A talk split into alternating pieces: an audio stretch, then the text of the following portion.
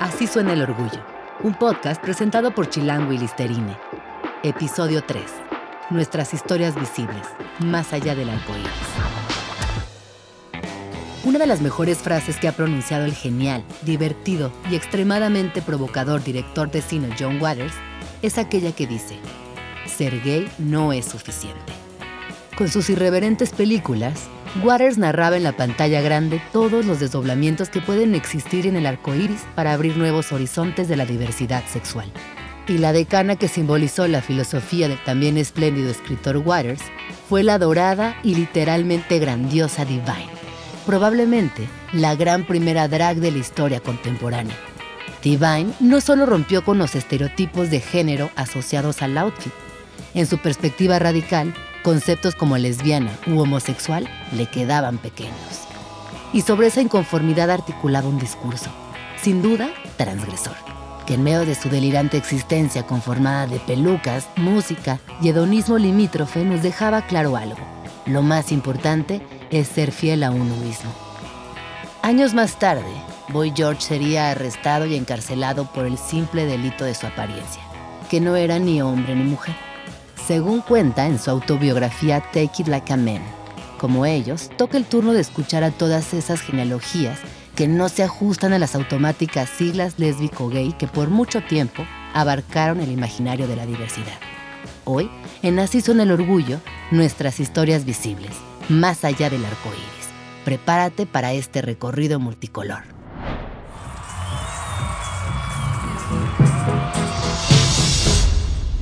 Suena el orgullo. Un podcast para celebrar la diversidad sexual.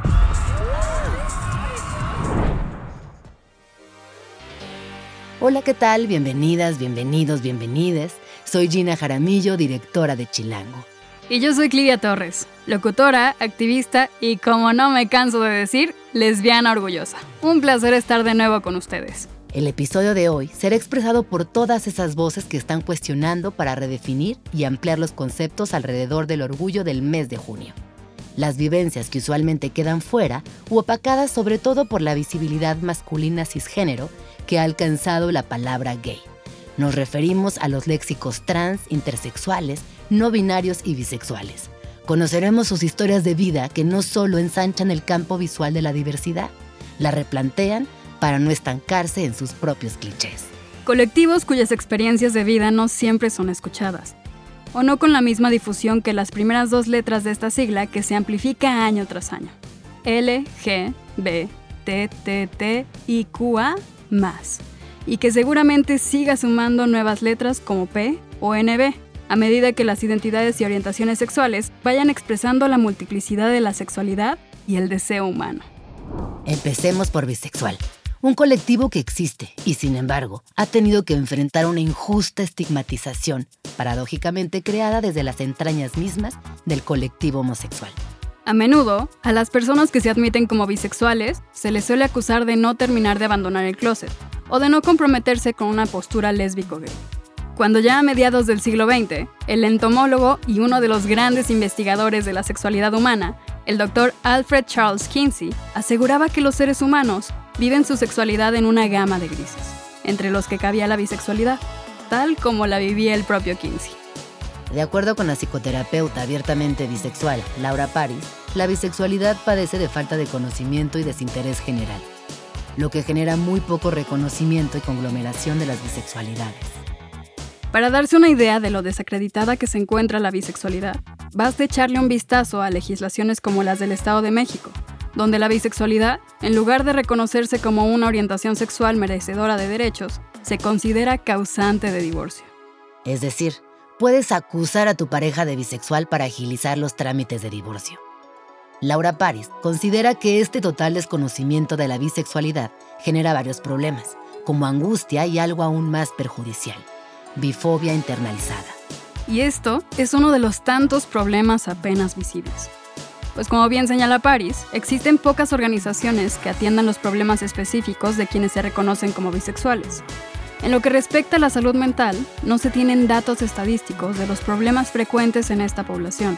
La violencia interpersonal cubre un amplio abanico de actos y comportamientos que van desde la violencia física, sexual y psíquica hasta las privaciones y el abandono. Buscamos a Laura Paris para que nos amplíe desde su experiencia cómo se vive la bisexualidad en un país como México, donde la palabra lésbico gay son propensas a reproducir prejuicios costumbristas como lo haría cualquier hetero con miedo a la diferencia. Habla Laura Paris. La bisexualidad básicamente es el amar al otro sin restricción a nada. Ese amor puro, ese amor que nace simplemente de la mirada. Realmente nos enamoramos de las personas, no al mismo tiempo ni con la misma intensidad. Suena extraño, pero sí, somos la orientación desconocida. Cuando yo descubrí mi bisexualidad, fue un camino largo debido a esta falta de conocimiento social acerca de la orientación me causó un poco de inconvenientes saber el por qué yo no encajaba con eso que decía ser el amor. El amor decía que solamente era hacia un solo sexo o hacia el sexo opuesto, pero no me pasaba exactamente lo mismo. Y luego a medida que fui buscando otros pares, otros iguales como yo que probablemente sintieran algo similar, fue cuando empecé entonces a encontrarme conmigo misma y decir, bueno, pues parece ser que si hay otras personas como yo, pues entonces yo no soy algo raro, yo soy algo normal, más bien la sociedad no me conoce. Entonces empecé a conocerme y a darme cuenta qué era lo que me gustaba, qué era lo que me atraía, de quién me enamoraba y darme la oportunidad no de rechazarme, sino de aceptarme como era. El propio concepto de ser bisexual muchas personas consideran que es confuso, pues entonces causa pavor, causa terror en las demás personas. Pero por ese miedo social a decir me van a rechazar, me van a señalar, prefiero no decirlo, entonces hace también que no nos conozcan, que las personas sepan que seguimos siendo como una visión, una utopía, un sueño que no existe pero es importante que todos pensemos como comunidad bisexual y nos hagamos presentes, salgamos a la luz. Les hago una invitación para que este Pride salgamos a la luz y podamos unirnos todos en conjunto, porque hay muchas cosas que hablar, hay muchas redes que tejer y necesitamos que estos derechos humanos que son para todos también sean para nosotros. Detrás de cada letra de la sigla de la diversidad sexual hay identidades, orientaciones, forma de expresar deseos o simplemente de ser y existir. ¿Sabes lo que realmente significa la I latina dentro de las siglas de la diversidad sexual? Se refiere a la intersexualidad o intersex. La fundadora y directora general de Brújula Intersexual, Laura Inter, define esta letra dentro del alfabeto de la diversidad sexual como aquella que representa a las personas que nacen con características sexuales, genitales, gónadas, niveles hormonales, patrones cromosómicos, que no parecen encajar en las definiciones típicas de masculino o femenino. Laura Inter es categórica al señalar todos los puntos con los que se suele confundir a la intersexualidad, y que es sumamente importante aclarar. La intersexualidad no es una identidad de género, no es una patología y no es un tercer sexo. La comunidad intersexual suele ser víctima de discriminación, invisibilización, estigmatización y violencia en diferentes entornos sociales, de acuerdo con el diagnóstico vivencial de Laura Inter. Esto, derivado principalmente de la falta de acceso a un expediente médico. Es común que los hospitales se nieguen a entregarlo, negando nuestro derecho a la verdad, como asegura Laura Inter. Entre los conflictos que más afectan a la comunidad intersex es el protocolo médico. Las investigaciones de brújula intersexual determinan que las personas que nacen con variaciones intersexuales son víctimas de cirugías genitales y otros tratamientos médicos innecesarios no consensuales, lo que ocasiona depresión, ansiedad, trastorno de estrés postraumático y traumas equiparables a los de abuso sexual. Sobre esto y otras complicaciones, amplía Free integrante de Brújula Intersexual, quien aborda en la forma de generar empatía. Habla Free de Brújula Intersexual. Muchas personas intersexuales son sometidas a discriminación y violencia cuando en su entorno social se conoce su variación intersexual. Esta violencia y discriminación surgen de la ignorancia, y la solución es educar las mentes de las personas que discriminan y agreden. En todo el mundo, Hace falta psicólogos y médicos especialistas capacitados y sensibilizados que puedan ofrecer una atención digna, informada y eficiente a las personas intersexuales. Aún es común que en los medios de comunicación y en la legislación cuando se llega a mencionar la intersexualidad sea desde la ignorancia y sin consultar con personas activistas u organizaciones intersex y no se informa adecuadamente sobre las problemáticas específicas que enfrenta nuestra comunidad, contribuyendo a perpetuar la difusión de mitos y conceptos erróneos, de desinformación y estigmatización, y se presenta poca atención a las violencias que vivimos en nuestros cuerpos. El camino es generar conciencia de que las personas intersexuales tenemos derecho a una vida digna y a la integridad y autonomía corporal. Cuando salimos a volar a medianoche, juntos bajo la luz de la luna, deseo que nos deshagamos del orgullo, que en realidad estorba y hace que nuestras alas pesen más de la cuenta. Déjalo ir, bebé. Todo estará bien. Enseña todas tus plumas sin importar si son de pavo real, gallina o paloma callejera. A todos nosotros nos manda un abrazo y mucho fuego para seguir encendiendo las llamas afectivas que nos revolucionan. Palabras de Bru Langlet editore e ilustradore que se define como no binaria. Para Andras Jared, psicoterapeuta y coordinador del colectivo Resistencia No Binaria, la situación de las personas no binarias es muy parecida a la de las poblaciones intersex. Invisibilidad total. De acuerdo con Jared, las personas no binarias carecen del derecho a la identidad, que abre la puerta a otros derechos básicos, como la atención psicológica y médica de calidad y gratuita una vida libre de violencia, discriminación o trabajo digno. Estos obstáculos se deben en gran medida a la imposibilidad de homologar los documentos oficiales de acuerdo al nombre elegido y género autopercibido. ¿Qué es exactamente lo no binario y cómo se relaciona con el resto de las siglas de la diversidad sexual? Andras Jared, del colectivo Resistencia No Binarix, nos comparte sus ideas para entender de cerca las vivencias y demandas de este colectivo. Habla Andras Jared. Ser persona no binaria es identificarse o no permanente o no integralmente o no exclusivamente con el ser o mujer o el ser hombre, porque esto va más allá justamente de no ser o mujer o ser hombre, sino que implica todavía mucho más posibilidades. Se nos ha dicho que justamente el género son como dos cajitas por separado que no se pueden combinar, pero para nosotros el género es precisamente como todo un gradiente de posibilidades y nosotros nos lo adueñamos.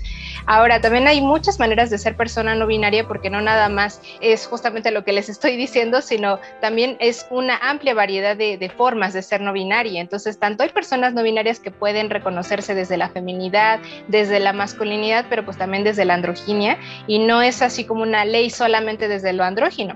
Aquí también dentro de lo no binario tenemos muchas identidades de género, como por ejemplo género fluido, mutogénero, bigénero, pangénero, y así nos podemos ir porque son muchísimas identidades de género no binarias, y entonces simplemente es algo súper diverso dentro de la diversidad y esto viene desde raíces muy, muy antiguas, o sea, tenemos culturas bastante antiguas donde se nos muestra que hay personas que no se estaban identificando o nada más como mujeres o nada más como hombres. Por ejemplo, tenemos a la cultura Mush en México y la podemos checar, pero así también hay otras culturas en el mundo que viene siendo nuestro origen.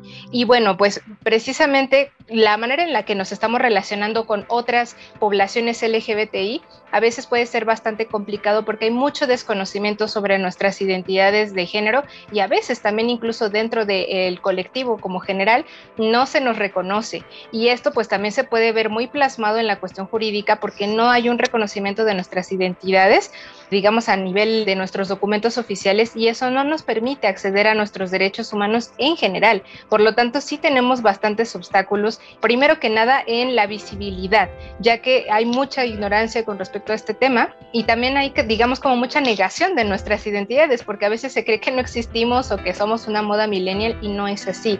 Obviamente justamente nos toca seguir luchando por nuestros derechos y esto tanto en el ámbito público como en el privado, porque también en nuestras familias de pronto por este desconocimiento debemos luchar muchísimo por esta violencia. Entonces luchamos en muchos lugares, como les decía también en lo público como en lo privado, y seguimos justamente en eso, luchando por nuestro reconocimiento y que podamos también transitar con un nombre, nuestro nombre elegido, nuestros pronombres y que no seamos como si fuéramos indocumentados en nuestro propio país. Entonces prácticamente esa es una lucha que tenemos pendiente como personas no binarias y bueno, pues ahí seguimos existiendo y resistiendo. El orgullo es algo que se construye viviendo, haciendo, sintiendo. Cuando logramos algo, sentimos orgullo, así como cuando nos damos cuenta de que superamos una etapa o aprendimos algo que nos acerca a nuestro ser. También el orgullo se comparte y nos inspira. Las personas LGBTQ comparten sus vivencias para fortalecerse y llegar a ser quienes son. El orgullo es la historia de muchas vidas que transforman y reinventan el mundo. Hoy, en Bocas Llenas de Orgullo, conozcamos la historia de Mauro Molina. Hola, mi nombre es Mauro Molina, tengo 25 años, soy de la Ciudad de México y me identifico como un hombre trans pansexual, mis pronombres son masculinos, y dedico mi tiempo a la actuación, al activismo LGBT, a la fotografía y al modelaje. Me encanta ser parte de esta comunidad y poder seguir sumando a que sea más grande y más enriquecedora para todos. Me gusta mucho tener estos espacios donde se pueda hablar, esos espacios seguros de, de, poder decir quiénes somos, qué hemos vivido, qué lecciones hemos aprendido. O sea, lo desconocido a la gente le teme. Si no lo conoces, en automático lo repeles o te da miedo. Entonces, parte importante ha sido toda esta gente que se ha permitido informarse, que se ha permitido escuchar nuestras historias y quitarse esta venda, ¿no? De pensar que no somos personas, ¿sabes? Porque sí lo somos. También hay seres humanos que somos distintos en un chingo de cosas. Entonces, pues es como de ábrete a conocer, ¿sabes? Y eso es todo. Y, y conociendo y creando esta empatía también llega el respeto y llega incluso esta comunión.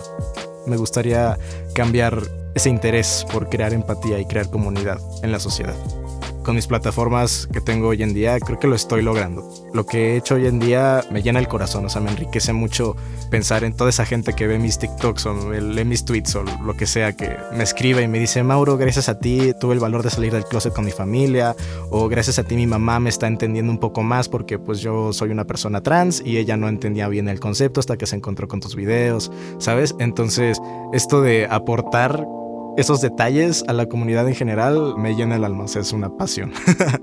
pues mi orgullo lo vivo siendo 100% visible, o sea, es realmente un privilegio, pero me enorgullece decir que no tengo que esconderme en ningún lado, en ninguna red social, que las personas que me ubican en la calle o lo que sea saben que soy trans. Yo veo mi bandera enfrente de mí cada vez que me despierto y digo, wow, qué chido tener mi bandera ahí, saber quién soy y estar aquí y saber que puedo sumar muchas cosas chidas a la comunidad, ¿sabes? Y y que hay mucha gente allá afuera que aún no conoce nuestra historia como personas trans, pero que pronto lo van a hacer. Entonces espero que también todo ese miedo que nos acompaña a diario se vaya esfumando.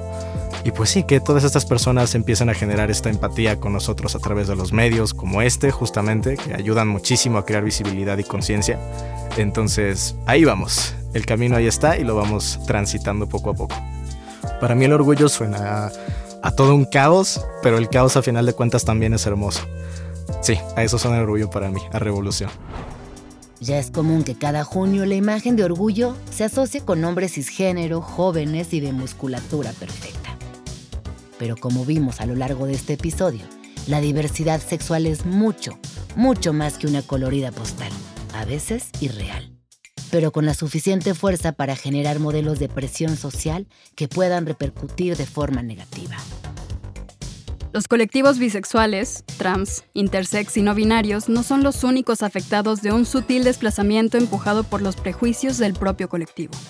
Otro importante grupo invisibilizado por las entrañas del orgullo es el de los gays, lesbianas y trans adultos mayores. Terry Holiday es una artista y reconocida vedette de gran trayectoria a la que ni las tres T's de la sigla alcanzan a abrazarla. Y a sus 65 años nos comparte. El orgullo en estos días está un poco devaluado, porque las actuales generaciones ya dan todo por hecho. Nada les cuesta trabajo, lo difícil ya se hizo. El orgullo no les inflama el pecho ni les hace irradiar luz y poder. Se ha vuelto una costumbre, una temporada del año, hasta hace poco acompañada de música y desfile, cuando en realidad debe ser una forma de vida. Despertar con orgullo, trabajar con orgullo, realizar nuestras actividades cotidianas con orgullo, llevar la frente muy en alto y avanzar con decisión y aplomo, ser con orgullo, sin importar bajo qué letra nos quieran acomodar. Aún quedan muchas historias por contar, que día tras día se van haciendo más y más visibles, multiplicándose en una diversidad de colores. Así suena el orgullo es un podcast de Chilango y Listerine para celebrar el mes del orgullo. Voces de Clivia Torres y Gina Jaramillo. El guion es de Wenceslao Bruciaga. La producción corrió a cargo de Karina Bárcena y Germán Paley. Para mayor información, síguenos en hashtag Bocas Llenas de Orgullo o búscanos en nuestras redes sociales arroba chilango.com. En el siguiente episodio de Así suena el orgullo, la música hecha por artistas LGBTQ, cuyas letras y ritmos crean los sonidos de la diversidad. Te esperamos.